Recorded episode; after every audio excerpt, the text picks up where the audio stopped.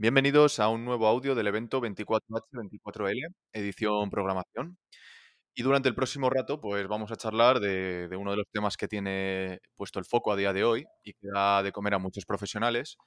Y bueno, profesionales tanto de los buenos como de los malos, ¿no? Vamos a hablar de la ciberseguridad. Eh, hoy con nosotros tenemos a César Gallego y Jorge Cuadrado, que son dos expertos en ciberseguridad y que da la casualidad de que he tenido el placer de trabajar con ellos en el pasado. Y bueno, mm, vamos a hablar un poquito, o nos van a hablar de su experiencia en este ámbito y estoy convencido pues de, de que entre todos vamos a sacar temas interesantes que debatir y aprender. Así que, bueno, antes de empezar, mm, eh, Jorge César, ¿os podéis presentar brevemente para que el resto de oyentes os conozcan un poco más? Jorge, por ejemplo. Hola, muy buenas tardes. ¿Qué tal? ¿Cómo estamos? Pues bueno, eh, yo soy Jorge Cuadrado, acá Coque. Llevo ya pues aproximadamente siete años en el mundo de la ciberseguridad. Eh, tengo un foco muy puesto en la parte de innovación, pero en los últimos años estoy centrándome más en la parte de seguridad un poco más tradicional y enfocada en las pymes. Mm, Muy bien, te voy a llamar Coque de ahora en adelante, entonces. Se agradecería. Genial. Eh, y bueno, César, háblanos de ti. Bueno, pues yo he tenido una larga carrera eh, en el tema de los datos y en los últimos años me he centrado un poco más en la seguridad del dato y a partir de ahí me he ido metiendo cada vez más en el tema de la, de la ciberseguridad. Vale, pues eh, si os parece, comenzamos un poquito a hablar del tema. Yo tengo un montón de, dudas y de preguntas eh, relacionadas con el tema de la ciberseguridad. Más que con la ciberseguridad, con el tema concreto de la programación, porque aunque yo en mi ámbito, bueno, me voy a presentar, que no me he presentado tampoco. Eh, bueno, yo soy Diego Muñoz, soy eh, ingeniero de sistemas que trabajo pues, para, para una empresa de la banca eh, conocida. Y bueno, mm, tengo una experiencia de 5, 6, 7 años en este puesto y antes de eso pues también he sido administrador de sistemas, así que tanto Linux como ciberseguridad no me pilla de nuevas. Pero bueno, como iba diciendo, el tema de la programación es una cosa que, que, bueno, que yo la he dejado siempre un poquito más de lado y tengo un poco de, de duda, ¿no? Eh, quería comenzar preguntando un poquito si vosotros es vuestro caso también, si vosotros también tenéis el mundo de la programación un poco dejado de lado o sí que tenéis más experiencia y en qué lenguajes tenéis eh, más experiencia. Bueno, pues eh, por, por empezar yo también, yo la verdad que eh, siempre es la parte de programación es algo en lo que me he especializado, es una de las especializaciones que siempre me han interesado más dentro de lo que es el, vasto e interminable mundo de, de la informática. Y pues uno de mis intereses siempre fueron los lenguajes de programación. Entonces, ha llegado un punto en el que en un momento o en otro he tocado la gran mayoría de los lenguajes, no voy a decir todos porque eso es imposible, pero creo que durante los años, además al haber estado en, esta, en este ámbito de I D, he tenido la posibilidad de estar en muchos proyectos muy diferentes con lenguajes completamente opuestos. Y pues, ¿en qué lenguajes? Bueno, pues yo creo que los que más he tocado, como la gran mayoría de, de personas, eh, son eh, Python, Java, algo de Lua y mucho JavaScript. Sin embargo, pues también he tenido la oportunidad de jugar con Go, con Ruby y con otros muchos que hay por ahí rondando.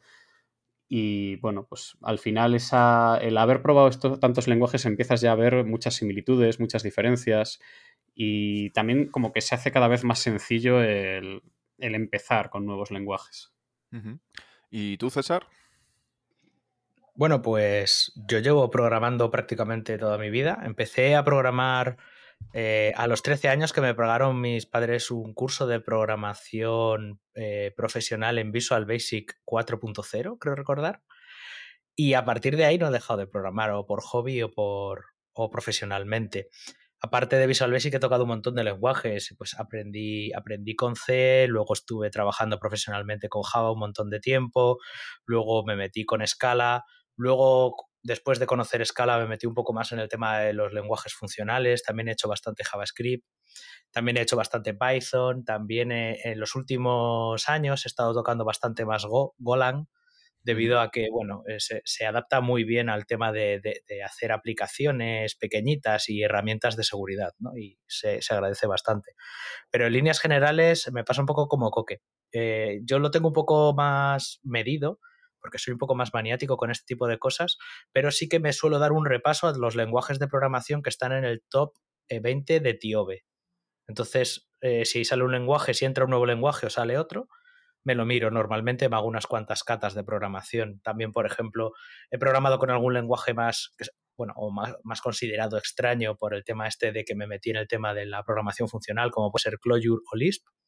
Y si hay algún programador escuchándome y quiere, y quiere darle de verdad un buen exprimido al cerebro y aprender nuevas técnicas de programación, les recomiendo una serie de catas de programación que se llaman Los 99 problemas de Lisp. Son divertidísimos. Muy bien, muy interesante. O sea, veo que tenéis bastante background a nivel eh, programación, a nivel código. Así que seguro que algunas de las dudas que tengo o de las preguntas que quisiera plantear, eh, seguro que alguna me podéis responder.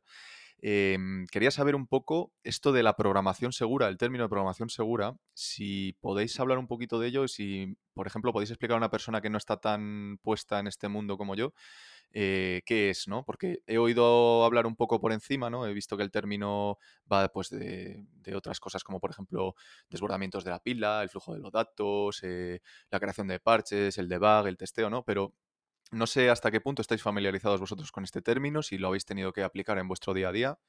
Por ejemplo, Jorge, tú en tu coque, tú en tu trabajo, ¿has tenido alguna vez programando que, no sé, que tener el foco puesto en esto?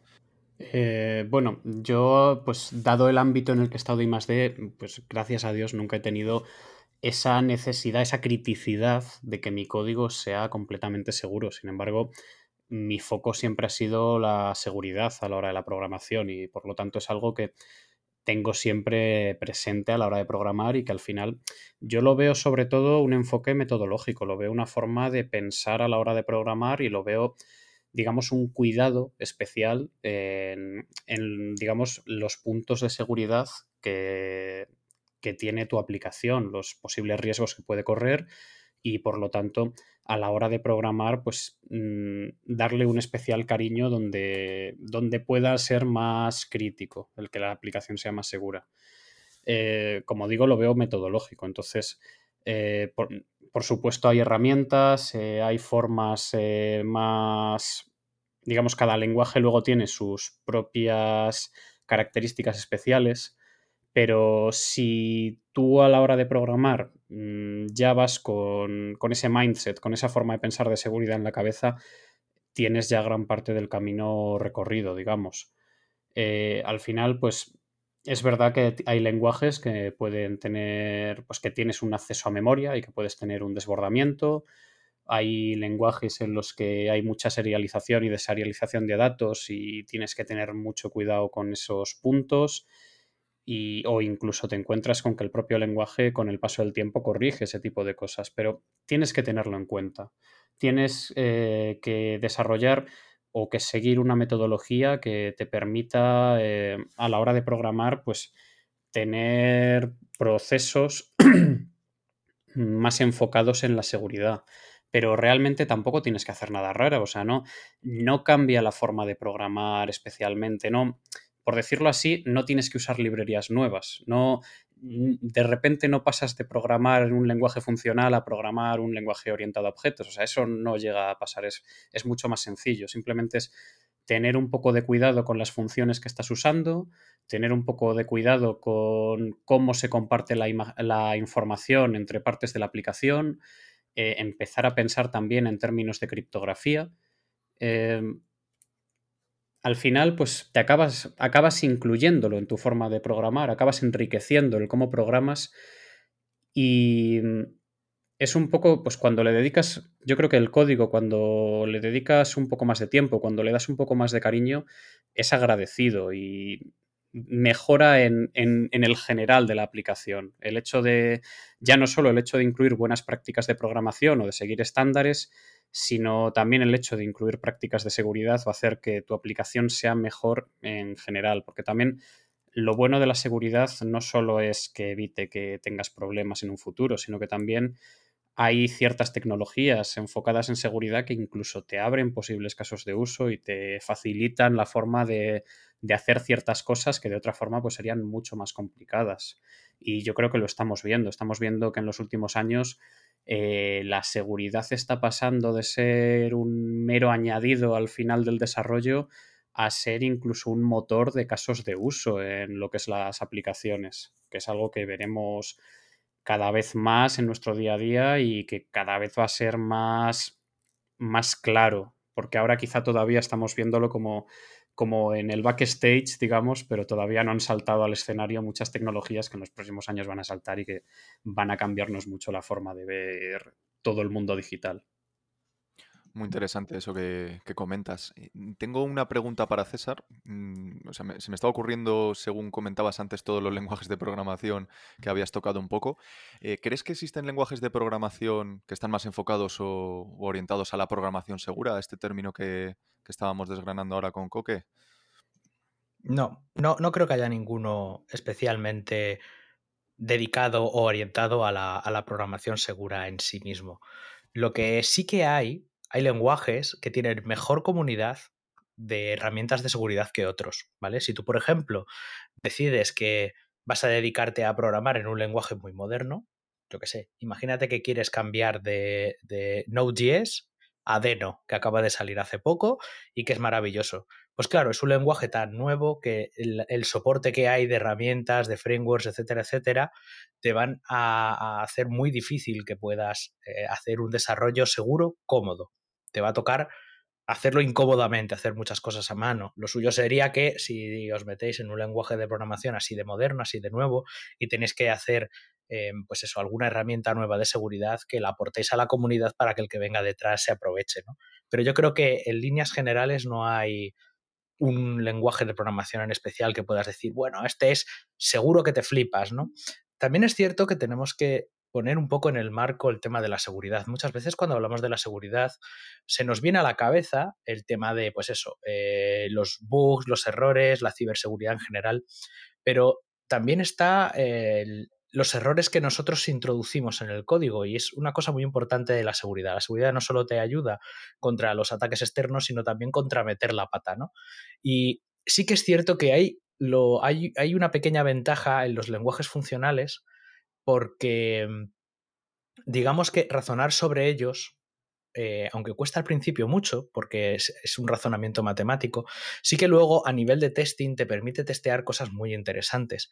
Incluso hay lenguajes de programación que te permiten testear matemáticamente si tú lo que estás haciendo se va a salir por algún lado extraño, ¿no? te dice y, te da cierto nivel de seguridad en, ese aspecto, ¿no? Esto se llaman validaciones formales o, generación de código formal, que también es algo que se puede que se puede investigar y que es, y que es muy interesante, ¿no?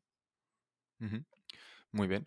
De todas maneras, quería haceros una pregunta a los dos. No sé qué opináis. Eh, si yo soy un, desarrollador que no tengo mucha idea y entiendo que por lo que acabas de decir, César, em, sería más recomendable para mí a lo mejor utilizar un lenguaje más extendido, pues yo que sé, tipo Python o, Java, ¿no? O Java. Eh, de cara a, la seguridad y por el motivo de, tener más documentación detrás, ¿no? O, tener más comunidad, más librerías, estar un poco, digamos, más testado por, por la cantidad de uso que tienen esos lenguajes. No sé, ¿estáis conmigo en eso o, me estoy eh, yendo por las ramas? Hombre, siempre un lenguaje que tenga más comunidad va a ayudarte mucho más. Vas a tener más, más información disponible a tu alcance, vas a tener más tutoriales, vas a tener más cursos y eso es una ventaja, o sea, es un arma muy potente que te va a permitir formarte y sacarle más rendimiento, al menos en la parte de seguridad, al lenguaje. Sí, sí, porque si, si lo haces sin ese soporte de la comunidad, te va a tocar hacerlo a ti. Supongamos que, bueno, somos un desarrollador eh, pues con no mucha experiencia todavía y que decidimos además utilizar un lenguaje poco popular. Pongámonos en esa situación. Aún así, puedes hacerlo. Lo que necesitas hacer es coger una metodología que ya exista de desarrollo seguro, ¿vale? Y ver qué es lo que te propone. Y a partir de ahí te, costará más, como he dicho antes, pero lo puedes desarrollar. Las metodologías generales de desarrollo seguro mm, son un poco más farragosas meterse en ellas, ¿no? Hay como dos muy grandes, en mi opinión, que las, que los grandes actores de recomendaciones de ciberseguridad las, las ponen sobre la mesa. Y, estos actores son OWASP y el NIST, ¿no? Y tienen, cada uno de estos tiene su propia recomendación sobre cómo se hace el desarrollo seguro. Incluso aunque el lenguaje no nos soporte, más bien la comunidad no nos soporte, este, estas metodologías sí que nos van a decir qué es lo que tenemos que hacer para no estar perdidos, ¿no? Porque no vamos a tener una comunidad que nos diga, mira, las buenas prácticas son estas y los errores comunes son estos, ¿no? Bueno, eso tendrás que averiguarlo tú, los errores comunes, pero bueno, al menos las buenas prácticas o qué es lo que tú tienes que hacer sí que va a estar descrito en, esto, en estas metodologías generales. Eso te iba a preguntar, porque imaginemos que soy un, programador junior que acabo de salir de mis estudios o lo que sea, y a mí solo me han enseñado lo que es eh, la programación orientada a objetos, a hacer este programa, a hacer el otro, y empiezan a llegarme en mi primer trabajo un montón de tareas al backlog y no tengo ni idea por dónde abordarlas, y encima le tengo que dar un plus eh, a mi código y, enfocarme en la seguridad, y no es un tema en el que necesariamente esté yo muy versado, ¿no? Eh, hablas de estas metodologías, ¿no? de que se ponen a disposición de, grupos o, entidades como WASP, ¿no? Eh, ¿Lo has utilizado, por ejemplo? Bueno, directamente a mí me pasa un poco como que yo estoy un poco más en la parte de investigación de software, entonces, claro, no es algo que yo haga activamente end-to-end, pero bueno, sí que los he estudiado porque una de las cosas que tienes que, o que hago en mi trabajo, es buscar cuáles son los puntos donde la comunidad de cierto lenguaje no ha aportado lo suficiente y hacer recomendaciones de qué se puede hacer en ellos, ¿vale? Las dos, las dos metodologías, por si alguien quiere buscar información al respecto, eh, de desarrollo de código seguro, de desarrollo de software seguro, son eh, la recomendación de OWASP, la podéis buscar como CLASP, C-L-A-S-P. ¿Vale? Son las siglas de Comprehensive Lightweight Application Security Process. ¿Vale? Y ahí te describe qué es lo que tienes que hacer. Y las del NIST, que es una entidad de certificación americana, que tiene muy buenas recomendaciones de seguridad, que siempre hay que tener eh, un ojo porque trabajan muy bien, es SSDF, ¿vale? Que son las siglas de Secure Software Development Framework. Con esas dos hay otras más pequeñas, ¿no? Pero con esas dos, digamos que tienes un, una buena foto de qué es lo que tienes que hacer y cómo. Ajá. Y, Jorge, ¿tú en tu caso en el trabajo, por ejemplo, lo, has tenido que implementar alguna vez? Eh, ¿Alguna práctica de esta metodología o algo en concreto? Em, al final ya no es que implementes la metodología, sino que ya vives un poco con ella de la mano. Eh, a la hora de realizar pues, un nuevo proyecto, siempre yo creo que es una buena práctica el revisar OWASP. Eh, ya si todo, el tiempo que le puedas dedicar a revisar este, los dos recursos que ha dicho César va a ser tiempo bien invertido. Y revisar, por ejemplo, la, aunque sea el top 10 de vulnerabilidades de OWASP en temas web, pues es algo muy interesante, por ejemplo. Eh, entonces, al final ya como que llevo tantos años en esto que lo tengo muy integrado. ya como que vives con ello y, no sabrías hacerlo de otra manera o, no te saldría, sería muy poco natural. O sea que, por ejemplo, perdón que te interrumpa, pero por ejemplo, mm, para un desarrollador que acaba de empezar, a lo mejor eh, puede venirle bien revisar ese top 10 y por lo menos asegurar esas 10 eh, opciones en su código o interiorizarlas, ¿no? y, bueno, y a partir de ahí seguir eh, innovando, por así decirlo, ¿no? Y seguir intentando tomarse en serio el, meter todas estas prácticas, todas las que pueda en su código, ¿no? Tenerlas un poco en mente. Entiendo que van por ahí los tiros, ¿no? Claro, porque es que, a ver, al principio, siempre que empiezas con algo nuevo, cuando cambias tu forma de trabajar, siempre es difícil. Siempre al principio va a haber muchas cosas que no entiendas, vas a tener, digamos, eh, agujeros de contexto que te ayudarían a entenderlo mejor, pero bueno, si estás empezando, pues es natural que, no sepas todo. Entonces, eh, lo interesante es el forzarse un poco a ello, el decir, voy a hacer esta nueva aplicación, aunque sea un proyecto, un site project propio personal, y decir, bueno, pues vamos a ver, yo voy a empezar esta aplicación, yo ya sé cómo programar, o más o menos es algo que, que se me da mejor o peor, pero voy a añadirle un pasito más voy a revisar el NIST o voy a revisar OWASP y voy a ver qué me dicen. Voy a ver si con las tecnologías que yo estoy usando y con el caso de uso que yo quiero implementar, a ver si con estas dos cosas alguna de estas guías me dice algo. Y a lo mejor no, ojo, porque a lo mejor es un caso de uso muy específico que justo los dos recursos que hemos tratado no lo tienen. Pero bueno, es ese primer paso, ese decir, voy a añadir un pasito más a lo que hago, voy a darle un pelín más de calidad, voy a intentar mejorar mi código. Solo con eso, la investigación que hagas, poco a poco vas a ir ganando conocimiento, vas a ir ganando un poco más de contexto y eso te va a ir ayudando ya no solo a entender cómo desarrollar mejor, sino a entender cómo funciona la seguridad, porque al final el mundo de la seguridad es un cambio de contexto grande, hay muchas cosas que pueden sonar muy alienígenas a un desarrollador, que ya de por sí el desarrollo es muy alienígena. Entonces, mm, por decirlo de alguna forma, eh, se te acumula ya un nivel de complejidad y de, dificultad que puede desanimarte. Porque además es, que la seguridad es, es, un mundo entero. O sea, es igual, tú cuando entras a programar te das perfecta cuenta de que no es lo mismo programar un front que programar un back, que estar con bases de datos, que estar con redes. Y cuando saltas a seguridad te das perfecta cuenta que no es lo mismo la identidad, que no es lo mismo eh, la seguridad en web. Entonces es añadir muchas capas de complejidad y yo entiendo que puede resultar abrumador. Pero bueno, es eso, es revisar recursos, el tener interés y el poquito a poco ir conociendo un poco más para mejorar nuestra, la seguridad. Otro recurso que yo recomiendo que es muy interesante, aunque a lo mejor es un poco más denso, son las matrices del Mitre que es una base de conocimiento sobre ataques. Entonces, si vas a realizar una aplicación, a lo mejor te interesa echarle un ojo. Mm, a lo mejor es mucho contenido, pero bueno, si ves que las cosas principales en tu aplicación son la transmisión de información, por poner un ejemplo, pues vas a la matriz del Mitre y miras los casos concretos sobre transmisión de información y los posibles ataques que puede haber a tu información y al menos ya pues te va a ir dando unas pistas sobre qué, es mejor que hagas o en qué puedes incidir a la hora de mejorar la seguridad en tu aplicación en esos puntos, en esos ámbitos.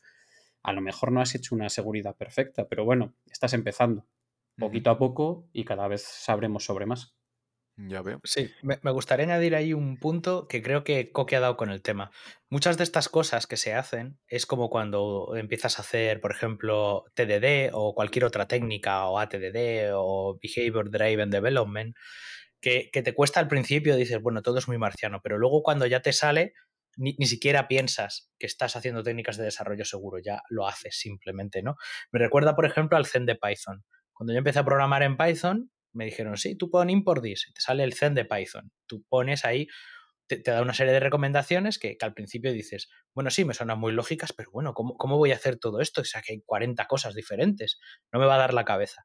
Luego te pones y al final eh, te escribes código, le pasas el, el, el, linter, en este caso el, Flake 8, ¿no?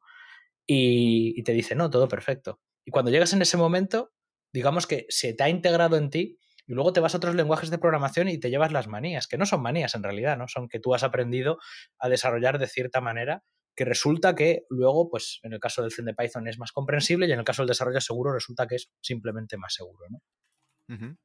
Bien, bien. Em, bueno, quería preguntaros otra cosa. Eh, ¿Cuál creéis que es el, fragmento de la pila que más ataques tiene o que más vulnerabilidades puede tener? ¿Cuál puede ser el top 10 de vulnerabilidades de, de OWASP eh, este año, por ejemplo? ¿Todas más relacionadas con la parte de back o la parte de front? ¿Qué opináis?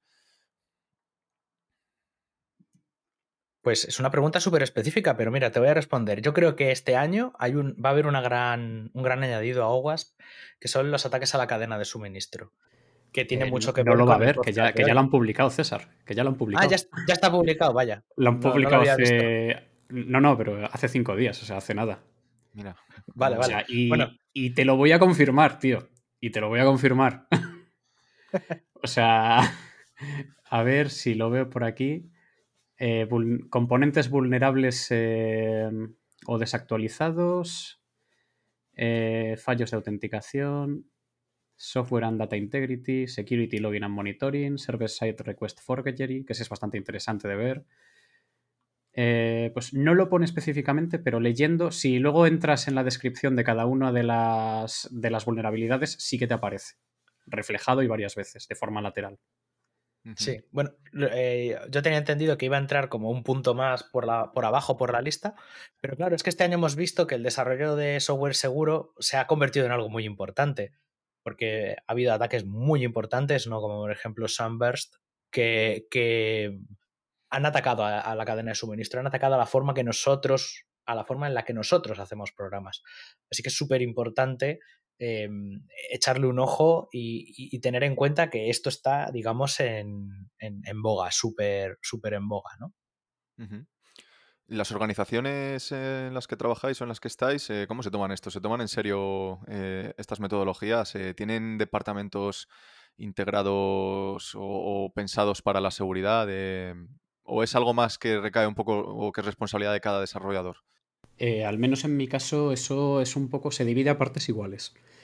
en mi empresa, siendo parte del sector crítico, sí que hay un especial hincapié en la ciberseguridad, eh, se invierte mucho y se tiene especial cuidado.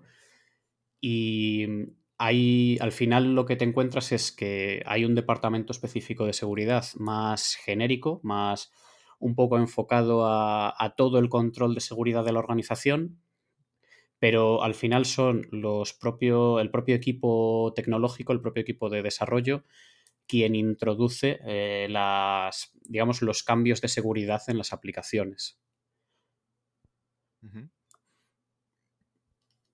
Bueno, yo en, mi caso, en mi organización sí que se lo toman bastante en serio, tanto la organización como en perseguir a la gente para que se forme, para que cada programador sepa qué es lo que tiene que hacer en líneas generales. Vale. O sea, que es algo que, no es, eh, digamos, responsabilidad, bueno, eh, obviamente es responsabilidad ¿no? del desarrollador, pero que digamos que las empresas se toman un poquito en serio este tema, ¿no? Que no es algo que, bueno, si eres un buen programador lo implementas y ah, vamos a ver si hay suerte o, no, ¿no? Digamos que, que, a día de hoy está muy presente. Vale, eh, quería cambiar un poco de tercio y, bueno, mm, estamos hablando un poco de, formas de programar aplicaciones seguras, estamos hablando de el lenguaje puede ser un poco más seguro que otro, em, hemos visto que no necesariamente los hay más seguros, eh, aunque sean más de bajo o alto nivel, da un poco igual. Eh, y ahora yo quería preguntar un poco y qué lenguajes de programación se utilizan más para desarrollar vamos a verlo desde el otro lado, ¿no? Para desarrollar aplicaciones que se utilicen para, no quiero decir el mal, porque no necesariamente es el mal, pero para realizar, por ejemplo, auditorías, para hacer eh, intrusión, para, para atacar, ¿qué lenguajes se suelen utilizar más? Vosotros tenéis un poco de experiencia en esto, seguro. Eh, seguro que me sabéis decir. Por ejemplo, mm, Jorge, ¿qué opinas? Eh, ¿Hay algún lenguaje que creas que se utilice más para, crear aplicaciones para pentesting, por ejemplo? ¿O ah, mm, te suena que hay alguno que sea eh, muy utilizado, muy conocido? A ver, en principio mm, yo diría que predominan los lenguajes de scripting. Eh, pues quizá por comodidad o por rapidez a la hora de, de hacer scripts más pequeños, porque yo sí que, al menos la experiencia que tengo es que no sueles hacer un programa complejo, sino que sueles hacer más bien pequeños scripts que apilando uno después de otro, haciendo pequeñas tareas cada uno, pues te llevan al punto que tú quieres. Y por experiencia o por lo que yo he visto, eh, al menos eh, lo más común que yo veo es Python. Sin embargo, sí que es cierto que en EMAP, que tiene también una parte de scripting bastante potente, eh, usa Lua y está también Metasploit por otro lado, que es también un framework que automatiza en, cierto, en ciertas fases del pentesting que utiliza Perl, eh, si no me equivoco. Entonces, eh, yo te diría que son básicamente esos tres. Sin embargo, nada te limita a que tú ejecutes JavaScript o que hagas un programa en C o que real, o lo utilices otro lenguaje cualquiera de programación. De hecho, probablemente si te pones a trastear con herramientas, te darás cuenta de que usan uno o múltiples lenguajes y que, hay y que habrá herramientas en lenguajes que yo no he mencionado. Entonces, al menos hasta ahora lo que he visto es eso. A lo mejor también ciertos lenguajes que te permiten ejecutarlos directamente en memoria sin necesidad de tenerlos instalados en el ordenador, pues pueden ser también más interesantes.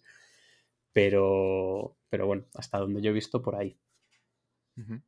Y César, ¿tú tienes experiencia en esto que, que pregunto? Sí, no mucha. Pero fíjate, yo creo que en el tema este de, de pentesting, creo que Python es el rey. Eh, he visto algunos exploits por ahí hechos en C. Eh, y bueno, algunos otros que, efectivamente, como dice Coque, utilizan Lua por, encima para ser un poco más, más cómodos. Aunque yo creo que el rey indiscutible del pentesting, en mi opinión, es Bash.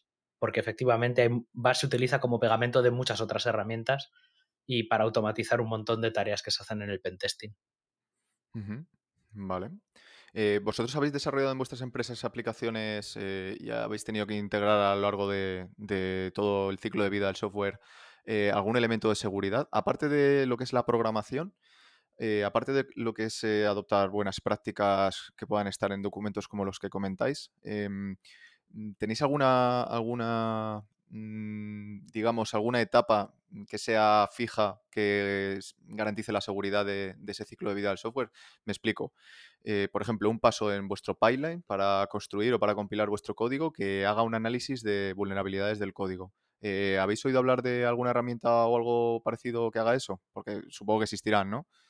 A ver, en este punto eh, hay muchas herramientas y yo creo que ya cuando empiezas a, hacer este tipo de análisis, cuando empiezas a automatizar, digamos, funciones de seguridad respecto al código, ya te toca evolucionar también eh, tu metodología de desarrollo. Te toca entrar ya en unos términos en los que empezamos a hablar de integración y despliegue continuo y entre medias pues esa parte de prueba continua en ese pipeline. Eh, hay muchas herramientas. Eh, yo pues así a bote pronto la que se me suele ocurrir es SonarCube para este tipo de, situaciones en las que tú estás haciendo una integración continua, realizas una serie de test pues ya sobre el propio código y en ese punto puedes tanto hacer eh, análisis estáticos de código como hacer análisis de rendimiento, como hacer análisis de vulnerabilidad en las dependencias. Eh, o sea, ahí hay una serie de posibilidades que no acaba. Entonces, yo lo que aquí, más que la herramienta, diría el proceso, el evolucionar tu proceso de desarrollo hasta que te permita, con este tipo de automatismos, eh, también pues asegurar de forma continua la seguridad en tu desarrollo. Ya no solo al final, que yo también ahí recomendaría que no solo confíes en estas herramientas automatizadas o, o, menos o más manuales, sino que también si vas a hacer una aplicación en la que la seguridad es un punto importante a tener en cuenta, que una vez, antes de desplegarla o una vez desplegada, no nos olvidemos también de realizar un pentesting. Eh, tampoco os diría que solo realicéis el pentesting, o sea, yo considero que son dos cosas que deben de ir de la mano.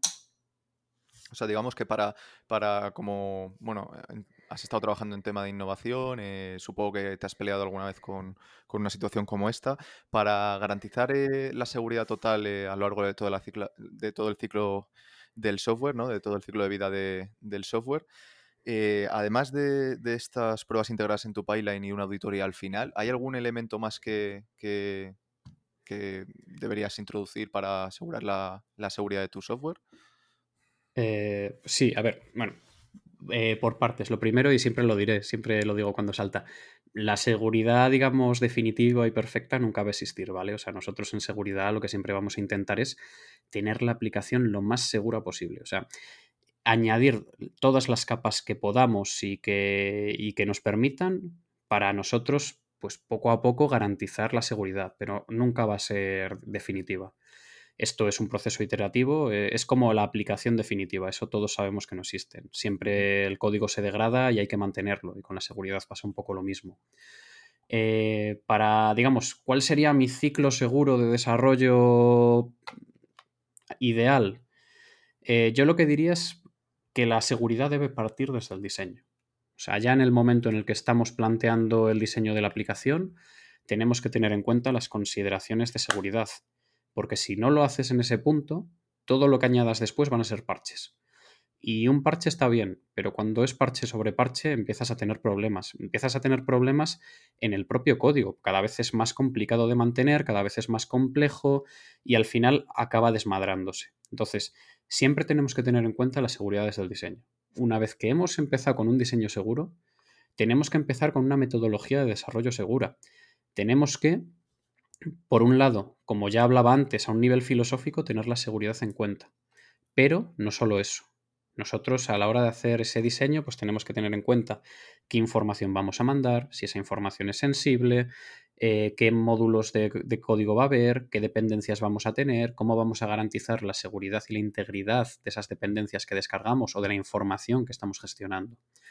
Entonces, cuando tenemos eso claro, empezamos a desarrollar y empezamos y las buenas prácticas de seguridad ayudan a la o sea, de las, perdóname, las buenas prácticas de desarrollo de código ayudan a la seguridad. El hacer test unitarios es un buen punto, porque en seguridad nos va a ayudar. A lo mejor no nos, no nos da seguridad, pero sí nos va a ayudar después a al menos poder ir montando capas de seguridad sobre esos automatismos que tenemos en las buenas prácticas de desarrollo. Entonces, desarrollamos, tenemos en cuenta la seguridad, una vez que hemos hecho ese diseño seguro, como hablábamos, y empezamos también, pues, con eh, ahora mismo el hacer una integración de código continuo y un despliegue continuo es cada vez más sencillo. Hombre, sigue siendo una capa de complejidad que hay que aprender a hacerlo, pero incluso en pet projects que podamos tener nosotros personales, eh, plataformas como GitLab o GitHub ya te empiezan a dar funcionalidades que apuntan en esa dirección. Y sobre esas funcionalidades, pues nosotros tenemos también que empezar a construir, eh, digamos, etapas de seguridad. Pues como comentaba antes, un análisis de dependencias. Que eso también, pues si es una aplicación pequeña, lo podemos mantener en local. Es decir, qué dependencias tengo. Eh, creo que ahora mismo, de hecho, NPM es capaz de, pasarte checks de seguridad para saber si tus dependencias son vulnerables. Eh, pues vamos a ver qué dependencias tengo. Y si surgen vulnerabilidades, tendré que corregirlas y tendré que añadir esos parches de seguridad a mi código, a mi proyecto.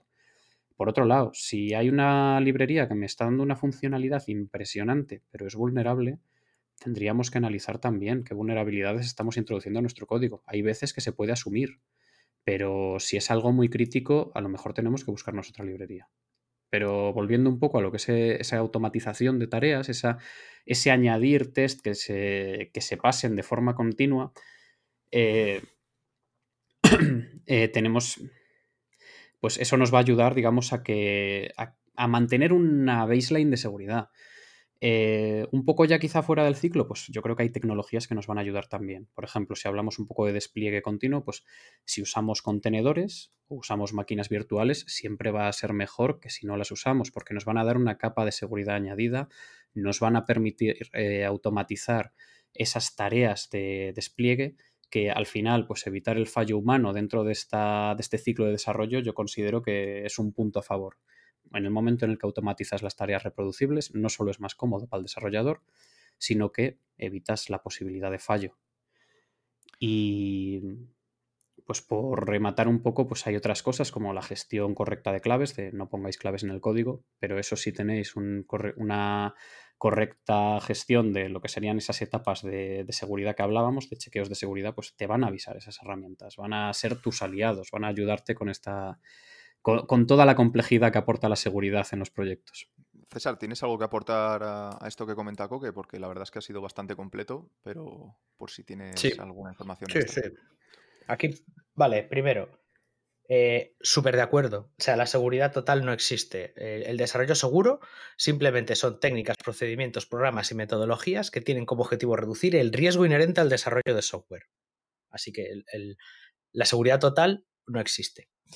Más, em, eh, creo que es muy importante lo que ha dicho Coque también, de que el desarrollo debe de estar involucrado desde el diseño. Y muchas veces me pongo un poquito pesado cuando la gente dice DevSecOps, porque yo creo que el orden es importante. Y yo siempre digo que es SecDevOps, ¿vale? Primero eh, diseñamos desde la seguridad, luego desarrollamos, luego desplegamos. Y ese es el orden correcto. Y además, eh, cuando diseñamos desde la seguridad, conseguimos una ventaja importante, que es que la seguridad no es vista o no es percibida como un freno al resto de la organización, que es lo que viene siendo tradicionalmente. ¿Por qué? Porque se hacía al final. Tú llegabas, te llegaba, hacías un producto, no sé qué, se lo pasabas a los de seguridad y le empezaban a sacar pegas. Entonces esas pegas, que en realidad no eran pegas, que eran mejoras de seguridad, se veían como excusas o como eh, barreras que te estaban poniendo para lo que tú querías hacer, que era publicar ya tu software y empezar a ganar dinero o lo que sea que haga tu software, ¿no? Y, si es así en tu empresa, si en tu empresa se sigue percibiendo esto como, como, una, como una barrera o como un freno, es lo que dice Coque, tienes que empezar a pensar en cambiar tu metodología de desarrollo ya mismo porque estás yendo por el camino incorrecto. Cuando haces desarrollo seguro y diseñas desde la seguridad, todo fluye directamente no, no, tienes esos baches, ¿no? Eh, dicho así, para recomendar un poco sobre metodologías generales, a mí me gusta mucho Threat Modeling porque eh, te permite pensar un poco en qué cosas son las prioritarias para ti a la hora de empezar a resolverlas. Como ha dicho Coque, la seguridad es, eh, digamos, una tarea titánica que nunca se acaba de más. Siempre hay cuestiones que tú tienes que estar viendo y, dándole vueltas. Eh, y como es una tarea infinita, tú tienes que decidir por dónde empiezas a comerte ese infinito, ¿no? Pues ahí esta metodología de threat modeling pues nos puede ayudar un poquito a decidir por dónde empezar a hincarle el diente. Y otra cosa Uy, perdón, sigue, sigue, perdón. Ahora, ahora te vuelvo a interrumpir. perdón, la última cosa muy importante, ya me preguntas lo que quieras. Eh, una máxima que tengo yo a la hora de desarrollar eh, código es que el código es inseguro hasta que tú demuestres lo contrario, ya sea por test más activos o más unitarios o más de integración, o si quieres lo pruebas a mano, pero el código, cosa que no recomiendo, el código es inseguro hasta que se demuestre lo contrario. Vale, te, iba a preguntar, eh, bueno, en eso estoy completamente de acuerdo contigo. Eh, pero ahora yo quería preguntarte un poco porque has mencionado eh, Threat Modeling y, bueno, me parece que, es un tema bastante interesante. me gustaría saber un poco cómo puedes aplicar un modelo, un modelo de amenazas, ¿no? Así, o en qué consiste un poco. yo soy un desarrollador, ¿vale? Por ejemplo, o bueno, soy un, somos un equipo de desarrolladores y queremos empezar a implementar un poco Threat Modeling a la hora de desarrollar nuestro software. ¿Cómo empezamos? O, o digamos en qué consiste, para el que no lo conozca? Bueno, pues normalmente Threat Modeling consiste en, una metodología en la cual el grupo de desarrollo y el grupo de seguridad eh, mm, eh, piensan posibles amenazas hacia el software. Tienes un muy buen listado, como decía antes Coque, en el Mitre, y eh, coges esas, posibles fallos de seguridad o esos posibles ataques que te pueden hacer o, fallos generales del software, cuánto daño te pueden hacer, y entonces se pone todo eso sobre la mesa y se decide qué es lo que más daño nos puede hacer. ¿no? Pues si puede ser, por ejemplo, que perdamos los datos, que se filtren por ahí datos personales de la gente, pues a lo mejor es un muy buen candidato para empezar, ¿no? Porque si se nos cae la aplicación es menos grave. O a lo mejor nuestra aplicación es una aplicación crítica y es más importante que esté online porque los datos que tiene no son relevantes, ¿no? Por ponerte un ejemplo. Y ahí Threat Modeling es lo que va a ayudar. Pues una vez que tenemos estas reuniones y sabemos por dónde tenemos que empezar, hay que empezar a establecer controles para que eso no nos pase. Y luego hay que establecer unos test para que esos controles sepamos que siguen ahí o que están ahí en sucesivas iteraciones de desarrollo de software. Porque una cosa que pasaba antes del TDD, que los más viejos del lugar se acordarán, es que tú metías nuevos cambios y el código que antes estaba funcionando dejaba de funcionar. Porque no tenías ningún test que te certificase o que te diese a entender que eso seguía siendo verdad, ¿no? Pues en el thread modeling pasa lo mismo, tienes que tener unos controles y unos tests que te digan esto sigue siendo verdad. Pero además tiene una capa añadida, porque cuando tú eh, testeas y pruebas software, pues al final tú compilas, ejecutas tus herramientas, estás en tu casa todo tranquilo, ok. Pero cuando es un tema de seguridad, esos controles muchas veces están puestos directamente en producción y tú tienes que monitorizar y tienes que asegurarte de que esos controles están ahí. Si queréis podemos hacer un ejercicio muy rápido de thread modeling con Batman. Por favor, lo quiero escuchar ya mismo. O sea, acabas de llamar mi curiosidad altamente. Procede. De acuerdo. ¿Cuál es el ataque que vosotros pensáis que le haría más daño a Batman? Que es un tío súper inteligente, que lo tiene todo planeado, tiene planes hasta para eh, anularse a sí mismo si se convierte en una amenaza. Pero, ¿cuál creéis que sería el, ataque más exitoso que se le podría hacer a Batman? ¿O el que más daño le haría? Pues fastidiarle la Batcueva, por ejemplo. Muy buena. Coque, ¿tú qué se te ocurre a ti? Yo creo que iría por Alfred, el mayordomo. Perfecto, que al final es quien, quien, le da, quien, quien le ayuda con todo y quien es el núcleo que, digamos, conglomera todas sus acciones. Eso es así. Si le jorobas la Batcueva, pues no pasa nada. Pero si le jorobas el apoyo de campo, que es Alfred, eso es un gran riesgo, porque si le pasa algo a Batman, no tiene backup. O no tiene un backup que esté conectado con él directamente. A lo mejor tiene que llamar a Gordon, o tiene que llamar al, oráculo o a quien sea para que le eche un cable. Y entonces ya tiene un riesgo que no había calculado. Entonces, si tú estás haciendo threat modeling con Batman, a ti lo que más te interesa proteger es a Alfred. Ya veo, ya. Muy bien. Quería preguntar ahora otra cosa más. no dejo de preguntar. Eh, ¿Y estáis familiarizados con alguna metodología de, mm, de testeo de seguridad de aplicaciones? Eh, ¿Algún modelo tipo SAST o DAST o algo por el estilo? O sea, Dynamic Application Security Testing, eh, o sea, métodos ya de, testeo de vulnerabilidades concretas de aplicaciones. Sí, bueno, hay, muchas herramientas que te ayudan para hacer testing tanto dinámico como estático, ¿no? Y al final están un poco subyugadas a lo que decíamos. Eh, al final son herramientas que tú mm, eh, son muy sencillas, pasas, te dan un informe que tú tienes que luego mm, eh, decidir si ese informe de verdad es o no un riesgo de, seguridad o, de, o es un problema para tu software. No suelen ser herramientas tampoco excesivamente complicadas, eh, bueno, al no ser que no tengas mucha experiencia y no sepas qué narices te están diciendo, ¿no? Pues si te dicen, pues aquí posiblemente tienes un memory overflow, si no sabes lo que es, pues a lo mejor te quedas un poco así como, ah, vale. ¿Vosotros habéis tenido que em. testear alguna vez aplicaciones de código? O sea, directamente en vuestro trabajo, eh, coger la aplicación, ver el código, eh, ver concretamente vulnerabilidades que puedan surgir o, no, es, no es algo que tenga que hacer ya un, experto en seguridad, es más bien un, algo que hace una herramienta automatizada o, lo hacéis después.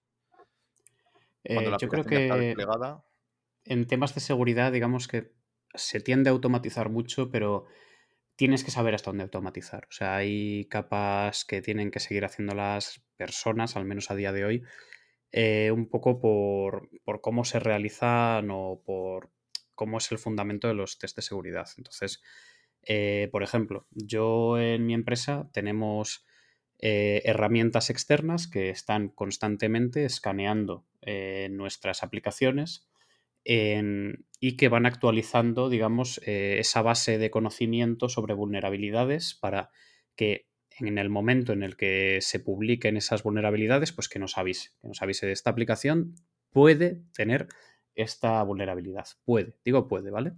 Eh, entonces, por otro lado también tenemos eh, otra herramienta que ya no solo hace escáneres, sino que utilizando máquinas eh, de prueba representativas de la empresa, intenta explotar esas vulnerabilidades, ¿vale? Tenemos una que te está avisando de que a lo mejor ahí hay una vulnerabilidad y tenemos otra que intenta eh, eh, toda, toda, esa base de datos de, exploits que tiene, intenta lanzárselo a las máquinas para comprobar si esas vulnerabilidades son reales. Entonces, hasta cierto punto puedes automatizar estas tareas, pero sí que es cierto que muchas de las vulnerabilidades que este tipo de herramientas te dicen que existen eh, son falsos positivos, porque a lo mejor las condiciones que chequea la herramienta sí que se cumplen para que sea vulnerable a, esa, nueva amenaza que ha salido, pero tú has implementado otras medidas de seguridad externas a la aplicación o internas a la aplicación, pero de una forma que la herramienta no es capaz de entender y que no es capaz de, digamos, de en ese reporte que te da valorarlo.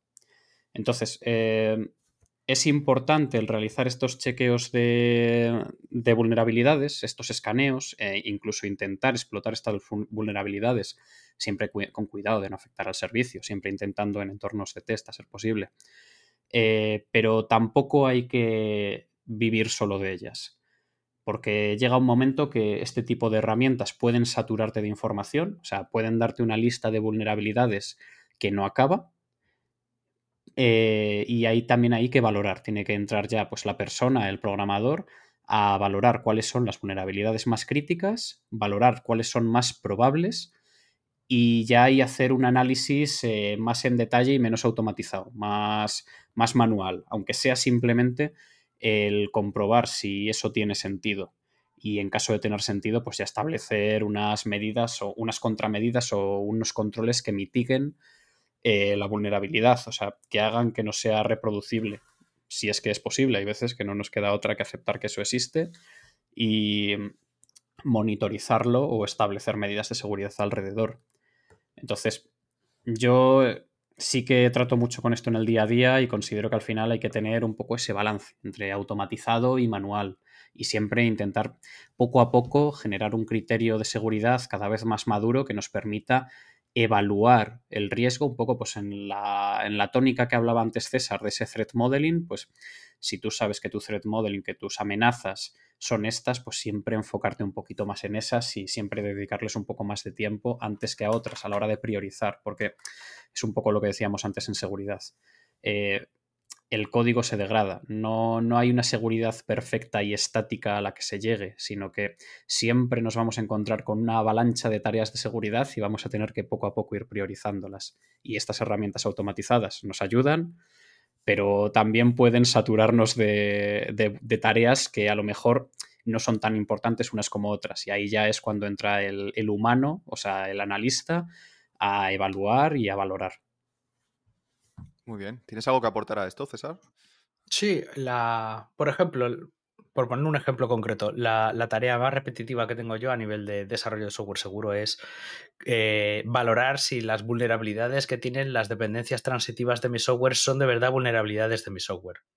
Esto es algo que hago mogollón. Al final te, em, por ejemplo, por poner un ejemplo más concreto, un código que tenga suite a GitHub, pues GitHub te da alertas de seguridad eh, de tus dependencias y detecta el tipo de proyecto que es y está muy bien, ¿no? Entonces, muchas veces te pasa que, te llega una alerta de seguridad que te dice, oye, por ejemplo, la última que estuve mirando, eh, ejecución de código arbitrario en deserialización de objeto.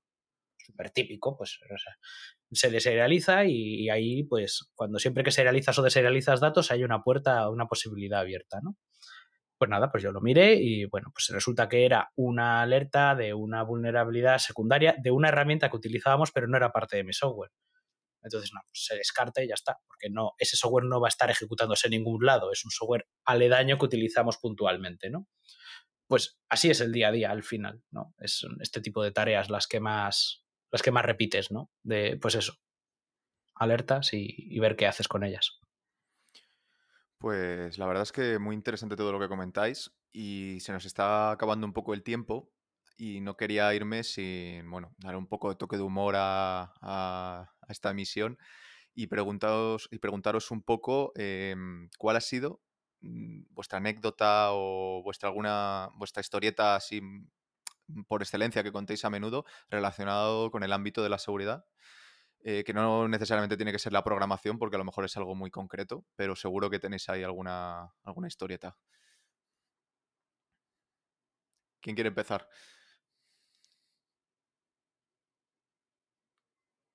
Pues la verdad es que ahora mismo así no se me ocurre ninguna. Si tú tienes coque, no me viene a la cabeza nada. me ha pillado completamente a desmano.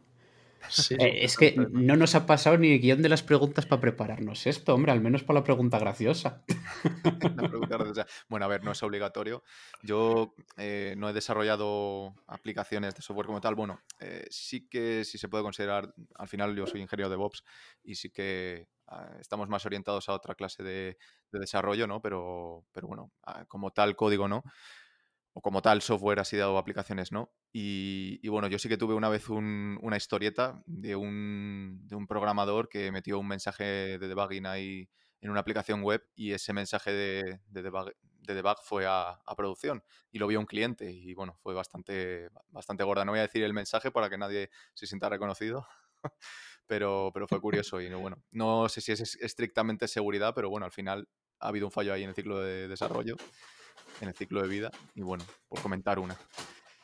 yo la verdad pues que. No sé, no, bueno, me ocurre alguna cosilla ahora y.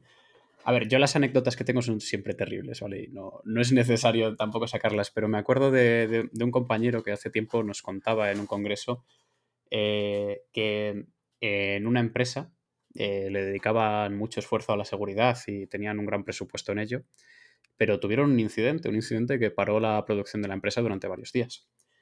Y cuando se hizo el análisis forense de, la empresa, ¿sabéis por dónde les habían entrado? Es que me resulta siempre, cada vez que lo pienso me, río mucho. Venga, en una empresa, en una oficina, ¿vosotros dónde opináis que podrían haber entrado? Así algo, algo inesperado. El usuario final. O el usuario. Eso, es esperadísimo. no sé, por un termostato inteligente.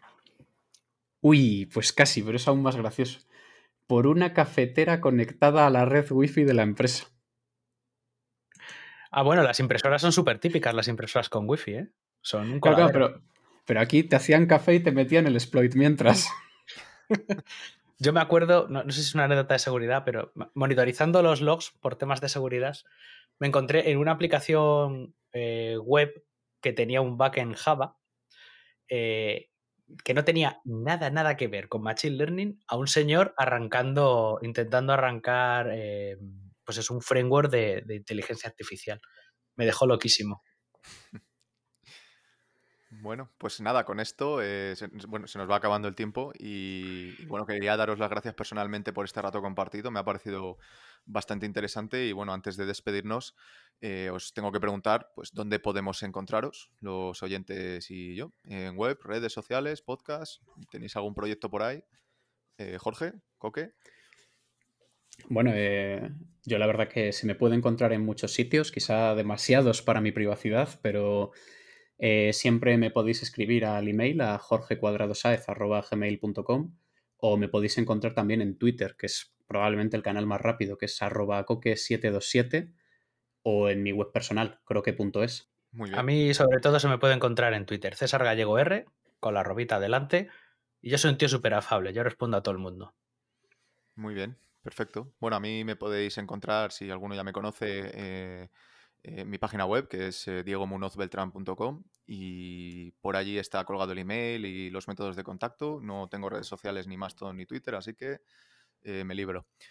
Y nada, pues a todos los demás oyentes, recordaros que esto es una misión perteneciente al evento 24H24 y que podéis encontrar este y muchos más en la web del evento, que bueno, es https barra barra 24h24l.org, en Twitter 24h24l1 y hay canal de Telegram también, que es arroba evento24h24l, y en Mastodon, que es arroba 24h24l.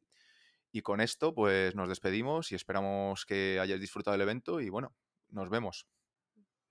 Bueno, pues quería preguntaros un poco sobre eh, las buenas prácticas de seguridad a la hora de desarrollar, mm, enfocándolo como queráis.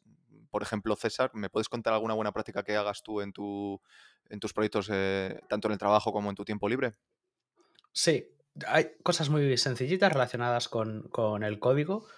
Eh, como programadores tenemos que tener siempre el ojo en las entradas, cualquier entrada de datos, validar siempre, todas, mil veces, porque por ahí, por donde entran los datos lícitos, también se nos cuelan las cosas malvadas.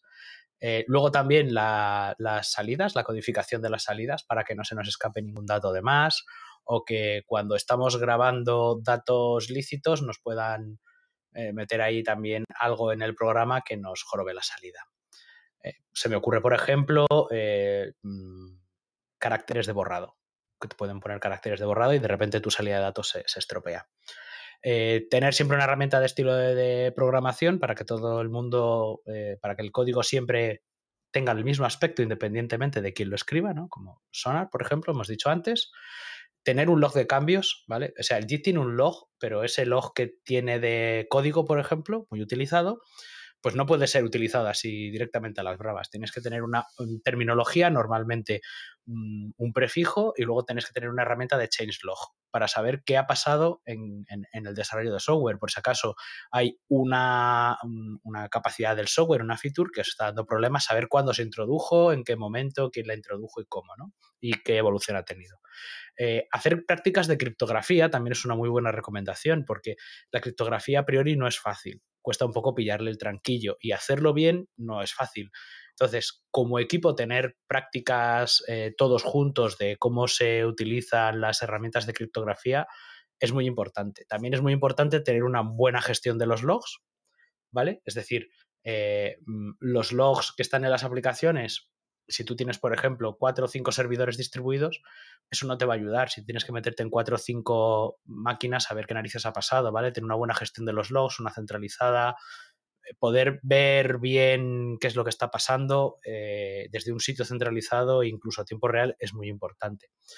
Eh, y hablando de los logs, los logs muchas veces son los grandes olvidados de los leaks de datos. Tú muchas veces puedes loguear, por ejemplo, en una página web que un usuario te ha metido ciertos datos y a lo mejor tú lo estás metiendo en el log porque a ti te viene bien o lo estás metiendo en el log cuando te da un error y de repente dentro de eso que tú estás escribiendo en un fichero, en un sitio no seguro, pues imagínate ahí, eh, yo qué sé, un número de tarjeta de crédito. Bueno, eso es el apocalipsis. Pues hay que tener siempre mucho cuidado con qué estás escribiendo los logs, ¿vale? Los logs no son el patio de juego exclusivo de los programadores, ¿vale? Ahí puede haber muchas cosas que pueden hacer mucho daño a la empresa.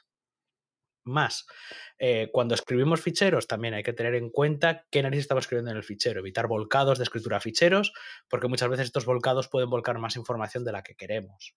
Eh, que haya estándares de desarrollo en la empresa también es bastante importante en la empresa que estemos, ¿no? O en el equipo que estemos, si es un proyecto open source. Es decir, que sepamos siempre todos qué cosas se hacen y cómo se hacen para hacernos predecibles. Es mucho mejor un equipo de personas mediocres predecibles que un grupo de genios eh, locos que hacen cada uno lo que les da la gana, porque no se ponen de acuerdo, ¿no? Eh, y luego, digamos que estas recomendaciones serían como unas recomendaciones como conocidas un poco en el mundillo del desarrollo seguro, y a mí me gustaría añadir personalmente de mi cosecha cuatro. Eh, seguimiento de dependencias. Lo hemos dicho alguna vez anteriormente y, es muy importante tener un buen seguimiento de las dependencias. Una herramienta que te avise de cuándo hay una vulnerabilidad en una dependencia que tú utilizas. Hay varias herramientas software que hacen esto. Eh, más, test específicos de seguridad y no solo en desarrollo, sino también en integración, como recomendación general. Por lo que decía antes, para saber que cuando tú pones un control sigue vivo y está ahí. Eh, la seguridad del pipeline. Aquí podemos hablar mucho. O sea, no, nos da el podcast para hablar lo importante que es tu pipeline de desarrollo, de integración continua, de despliegue continuo. Solo diré una, una pequeña nota de seguridad. Cuando tú tienes un pipeline de continuous deployment, ¿vale? De que el software se pone solo en producción, ese software accede a producción. Así que si no aseguras bien ese software, cualquier persona que tome control de este toma control de la producción, ¿no? Eh, tengamos en cuenta eso. Y finalmente, que siempre que vayamos a utilizar servicios o software de terceros, que lo tratemos como si lo hubiésemos desarrollado nosotros a nivel de seguridad.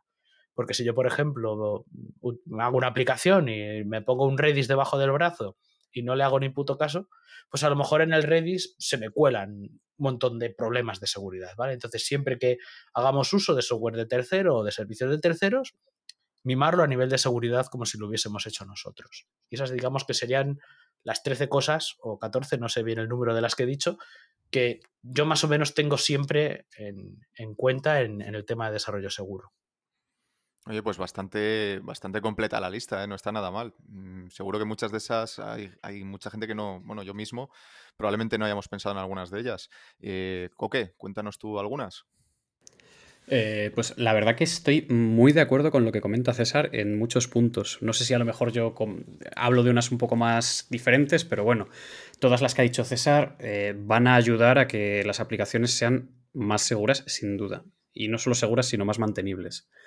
Eh, yo, por un lado, pues por empezar un poco desde lo más filosófico hasta lo más práctico, a mí una de las prácticas de seguridad más interesantes en cuanto a código es estar al tanto de lo que sucede a tu alrededor. O sea, ver un poco por dónde se mueve la comunidad, ver qué nuevas tecnologías están saliendo, eh, comprobar si han salido nuevas vulnerabilidades o nuevos ataques a tecnologías relacionadas con la nuestra. O sea, un poco el estar atento a lo que nos pasa, ¿sabes? O sea, esto es una recomendación que creo que es aplicable a muchos otros campos de la tecnología, porque al final es, al final en tecnología, pues estamos un poco tiranizados por el constante cambio de todo lo que nos rodea y creo que es una muy buena recomendación para muchas cosas. Eh, por otro lado, ya no solo estar atento a lo que pasa a nuestro alrededor, sino a nivel de código, eh, respetar mucho ese principio de keep it, simple. O sea, haz las cosas sencillas. No sobrecargues tu aplicación. No hagas cosas que no sean necesarias. Lo mismo con las dependencias no tengas dependencias ni librerías que puedes evitar. No instales un framework entero porque necesitas eh, pues un formateador de horas. O sea, ten ojo con eso y también sé un poco consciente de que aunque a lo mejor te soluciona un poco el marrón del momento, está introduciendo una cantidad de complejidad en tu aplicación, una cantidad de dependencias, una cantidad de posibles vulnerabilidades que en un futuro vas a haber deseado haberlo hecho de otra forma. Entonces, tener mucho ojo con, nuestro código, mantenerlo siempre limpito, mantenerlo muy ordenado. Yo en ese, en ese, sentido soy muy fanático del código ordenado y los que han programado conmigo a lo mejor me odian un poco por ello, pero también me lo agradecen a la larga. Eh, y por otro lado, también vamos a hablar no solo de código limpio, vamos a hablar de arquitecturas, vamos a hablar de patrones de diseño, vamos a hablar de todas esas cosas que a lo mejor son un poco más complicadas a la hora de empezar un proyecto y a todos nos dan mucha pereza. Pues vamos a aprender sobre ellas, vamos a aprender a utilizarlas y yo creo que a lo mejor la primera vez vas a estar más, más incómodo con ellas, te va a costar un poco más, pero con el tiempo vas a integrarlas en tu forma de programar y eso te va a solucionar muchísimos problemas porque están planteadas para eso. para que luego los cambios que introduzcas sean más sencillos, para que tu código sea más fácil de mantener. Aparte de eso, siguiente paso un poquito más concreto todavía, yo intento automatizar todo lo posible. O sea, yo la verdad que soy vago y estoy orgulloso de ello e intento trabajar cada vez menos a la hora de programar. Entonces, mis proyectos, eh, reconozco que esta fase me da mucha pereza, yo soy sincero con ello, pero una vez que automatizo, una vez que está todo hecho, la verdad que me, me vuelve muy feliz, ¿vale? Porque me da pereza estas tareas porque no me gustan. Pero cuando las automatizo, aunque esté trabajando en ellas, eh, me van luego a dar mucha felicidad y mucha paz mental, porque lo que nos pasa con algunas tareas es que si no nos gustan, pues las acabamos retrasando. Y eso no es bueno tampoco, porque hay veces que retrasas una tarea de forma poco orgánica, poco natural en el ciclo de desarrollo, y eso lo que hace es que acabas poniendo parches para evitar hacerla y al final casi estás trabajando más para no hacerla que de lo que trabajarías haciéndola, porque bueno, pues al final lo que he comentado antes también, que este mundo es complicado y tiene muchas partes, o sea, no solo es programar, sino que al final es programar, es hacer despliegues, es crear test. Por eso digo que si como yo os da pereza este algunas tareas de este tipo, automatizadlas. Eh, pero lo primero, hacedlo lo primero, además, para que no os dé pereza después. Y viviréis más felices. Al menos mi experiencia es esa, que soy mucho más feliz desde que hago eso. Eh, y un poquito más concreto, metiéndonos un poquito más en las aplicaciones. Eh, ahora mismo, cuando en seguridad hablamos de logs, muchas veces hablamos de logs de la máquina. Pero por favor, desarrolladores, programadores, hackers, haced logs de la aplicación porque eso es lo que luego va realmente a sacar partido a las herramientas de monitorización. Eh, o sea, logs de errores de autenticación, logs de comportamientos extraños a la hora de, yo qué sé, introducir información en formularios, eh, errores de la propia aplicación. O sea, eso luego es lo que realmente le da chicha a las herramientas, es lo que realmente luego nos permite hacer cositas un poco más interesantes. Y pues hombre, te toca programarlo a ti, eh, por favor, usa herramientas estándares de login en las aplicaciones, pero oye, una vez que lo tienes, pues todo funciona como la seda, es magia, funciona solo. Eh, y por otro lado, esto lo comentaba César y yo, bueno, le secundo en todo. Cifra, cifra todo lo que puedas y cuando puedas. Cifrar es dormir bien. No cifrar es dormir temblando. Y si no cifráis, deberíais dormir teniendo mucho miedo. Así que por favor, cifrad, porque si tenéis una aplicación que usa la gente y os entra alguien, o pues al menos sabes que la información está cifrada. Dices, mira, mm, tendré daño reputacional, me habrán parado el servicio, eh, me va a tocar estar el fin de semana hincando codos. Pero joder, al menos sé que la información no la tienen. Tienen un churro que no saben lo que es. Y me da a mí es una seguridad, me da una paz mental, me da un que se jodan esos cabrones que no os lo podéis ni imaginar. Entonces, eh, cifrad siempre que podáis. Tened mucho cuidado también con las claves, porque si cifráis y luego las claves las tenéis por ahí en el código, mal vais, ¿vale? Entonces, tened cuidado con la gestión de las claves. Eh, y por otro lado, si vais a tratar con datos personales o con datos un poco delicados, siempre pensad por qué piezas de vuestra aplicación va a pasar esos datos y tened especial cariño con ellas, ¿vale? Es importante que hagáis, aunque sea un mapa en un papel, en el que digáis, vale, pues los datos un poco críticos están aquí, están aquí y están aquí. No solo dónde se almacenan, también dónde se procesan y por qué canales de información viajan, ¿vale? O sea, eso es importante.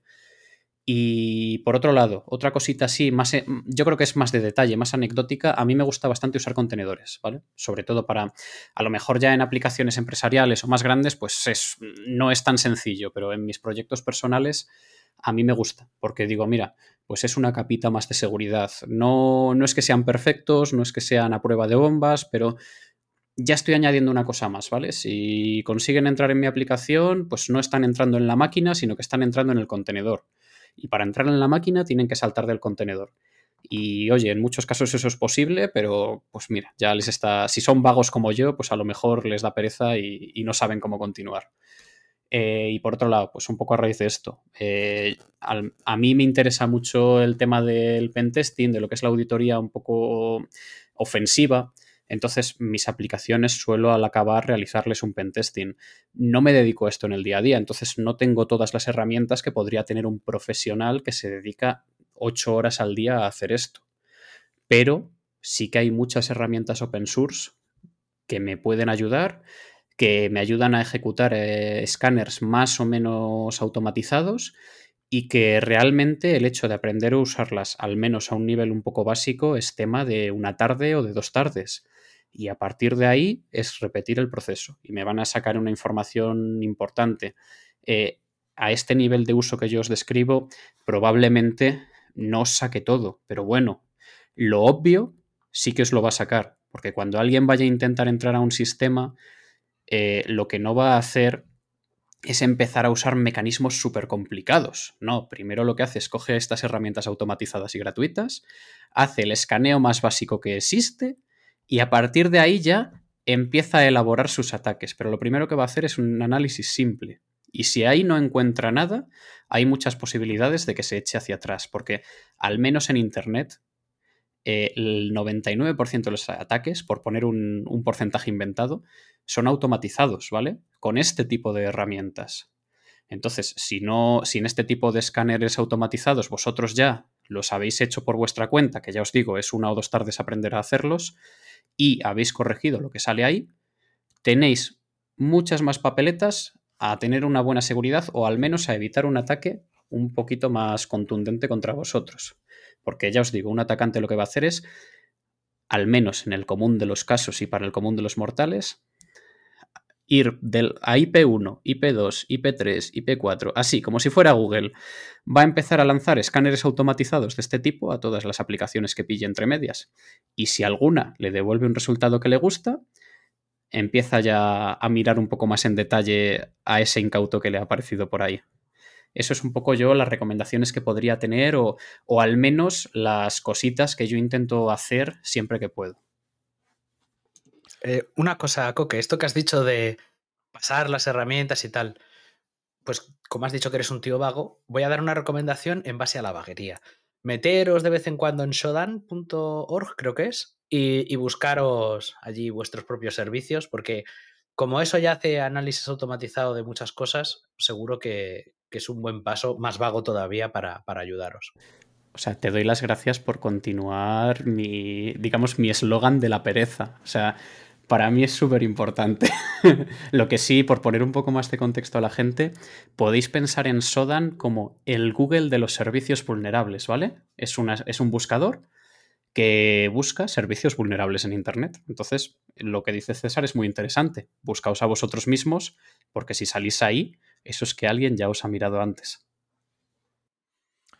Oye, súper extensa la lista, ¿eh? Eh, muchas gracias a ambos. Eh, mm, te has puesto a hablar de contenedores y me ha dado un poco de envidia y, bueno, no me quería, no me quería ir hoy sin, sin dar algún consejillo también. Yo no estoy especializado en esa parte de- del ciclo de vida, pero, pero bueno, a partir de los contenedores y los microservicios, digamos que tengo un poco más de experiencia, ¿no? Sobre todo en el, en el día a día. Y bueno, respecto a eso, pues quería mencionar algunas buenas prácticas de seguridad de cara a a meter en contenedores vuestras aplicaciones. Y, y, bueno, no me quería ir sin dar las típicas recomendaciones, ya digo, como, como usar contenedores que no usen el usuario root. Eh, por ejemplo, no utilizar eh, eh, ficheros o con el mismo UID eh, dentro de vuestro contenedor, ¿no? Y bueno, mm, esta serie, seguro que habéis visto ya muchos Docker best, best, practices y eso, tampoco me quiero extender mucho, como han hecho eh, como habéis hecho vosotros, ¿vale?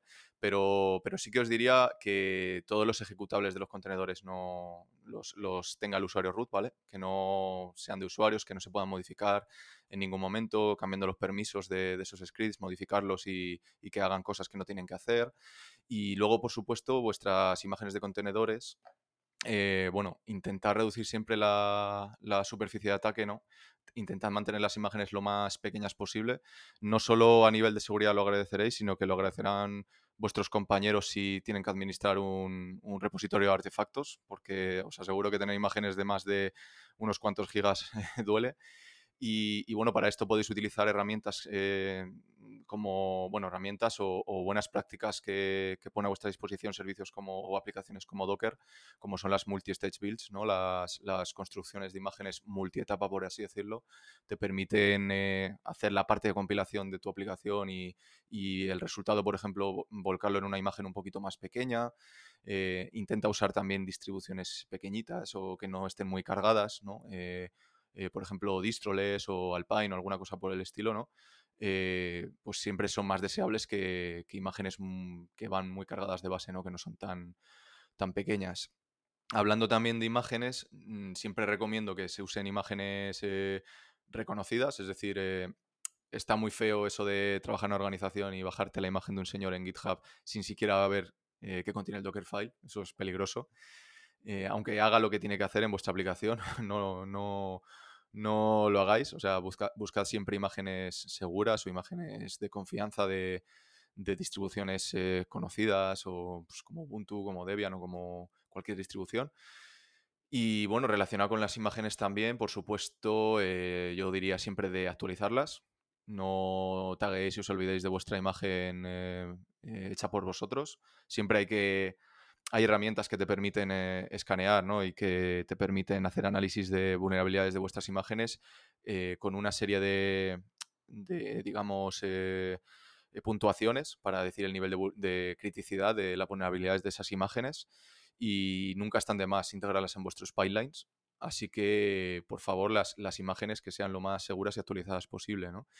Y luego, pues cosas como que ya se han comentado hace un momentito, eh, que comentaba César, me parece, que bueno, no, no subáis los, los, secretos, no subáis las contraseñas, datos sensibles, nombres de usuario. Sed lo más eh, mm, paranoicos con esto posible, ¿no? Es decir, em, ya no solo usuario y contraseña, que eso es lo más típico, sino toda clase de dato que pueda ser eh, sensible o que pueda servir para reconocer o para dar indicios o pistas de cómo puede funcionar vuestra aplicación o en qué entorno está desplegada, ¿no? Eh, bueno, mm, también os diría que a la hora de construir las imágenes tengáis cuidado em, con los contextos, ¿no? con, el, con, el, contexto donde compiláis o construís vuestra imagen. Eh, porque bueno, muchas veces hacemos el típico Docker build del directorio donde estamos, donde está el Docker file. No usamos un fichero Docker ignore, eh, y resulta que, estamos metiendo ahí un montón de datos o de ficheritos o de incluso a veces contraseñas o una licencia o alguna cosa que no debería estar ahí y se nos olvida y, la imagen se vuelca y, se, y se construye con cosas ¿no? que tenemos ahí. Y bueno, poca cosa más que deciros. Hay herramientas, eh, por mencionar alguna herramienta que os pueda ayudar en la construcción de vuestras imágenes, os diría que ahí está el, el Haskell Dockerfile linter, ¿no? el Hadolint, que, que pues, sirve un poco también para ver las malas prácticas, porque incluso los que tenemos tiempo en esto, ¿no? los que ya llevamos un tiempo desarrollando imágenes, em, pues eh, resulta que hay un nuevo estándar de, para, para, escribir Docker files o para escribir en Docker Compose y resulta que hay campos que ya no, ya no existen, ¿no? O ya están deprecados o ya no se usan tanto y bueno, quién sabe, ¿no? A lo mejor el día de mañana se pueden utilizar o pueden convertirse en una amenaza, ¿no? Y es mejor siempre eh, intentar eh, evitarlos. Así que bueno, usando una herramienta de este tipo, ¿no? Un, un linter ahí, pues bueno, siempre podemos encontrar a lo largo de, la construcción de las imágenes pues esta clase de problemas, ¿no? Y luego, por último, a la hora de construir imágenes, os diría siempre que, que una nueva versión, un nuevo tag, y que intentéis no sobreescribir tags y eso porque eh, puede hacer muy difícil a, los, a, los, responsables de un repositorio ver posibles cambios en una versión ¿no? de, de, una imagen o de... Esto supongo que es aplicable para todo el código, no solo para contenedores, pero bueno, os comento un poco porque es, es algo que he visto ¿no? en, en, el día a día. Y bueno, y ya hablando por último y por no extenderme mucho más, eh, pues hablando de microservicios, cuando ya tengáis desplegado esos, esos contenedores, esas imágenes ya eh, instanciadas. Eh, bueno, ya sabéis que, ahora mismo todo se mueve mucho con microservicios, que los desarrolladores poco a poco huyen de los monolitos, ¿no? Y, para mí creo que una de las eh, prácticas más interesantes siempre es, sobre todo cuando desplegáis estos microservicios en entornos tipo Kubernetes y tal, es que estéis bastante al, al loro, que estéis bastante concienciados de la comunicación que hay entre esos microservicios, dónde se puede acceder, a qué recursos pueden acceder estos microservicios, ¿no? Si podéis considerar el uso de un, de un WAF, eh, de un Web Application Firewall, eh, implementadlo, eh, intentad utilizar autenticación fuera de vuestra aplicación, algo como Auth o, un control de identidad o de acceso externo, ¿no? Que seguro que eso ayuda. Eh, no tendréis que reinventar la rueda, no tendréis que muchas veces testar esa parte en vuestra, en vuestra aplicación, o por lo menos no con tanta profundidad. Y bueno, eh, poco más, que no estén públicos. Si, por ejemplo, desplegáis una lambda en Amazon, pues esa clase de cosas. Eh, es un tema, la verdad, que es apasionante y tampoco me quiero extender mucho porque podríamos estar aquí hablando durante horas. Y por coincidir con César y con Jorge, Creo que una de las más eh, interesantes y que muchas veces se, pierde por el camino es el tema de la monitorización de la aplicación, la observabilidad más bien. La observabilidad siempre pensamos que es algo más de la gente de operaciones, la gente de sistemas, de la máquina donde corre la aplicación, del servidor, de, toda la infra, ¿no? Y muchas veces eh, nada más lejos, ¿no? Es, es la propia aplicación la que está muy guay que, que vuelque métricas, que vuelque también logs y que si tiene también posibilidad de trazar eh, su comportamiento, eh, pues eso va a ayudar tanto al desarrollo futuro como a nivel de seguridad.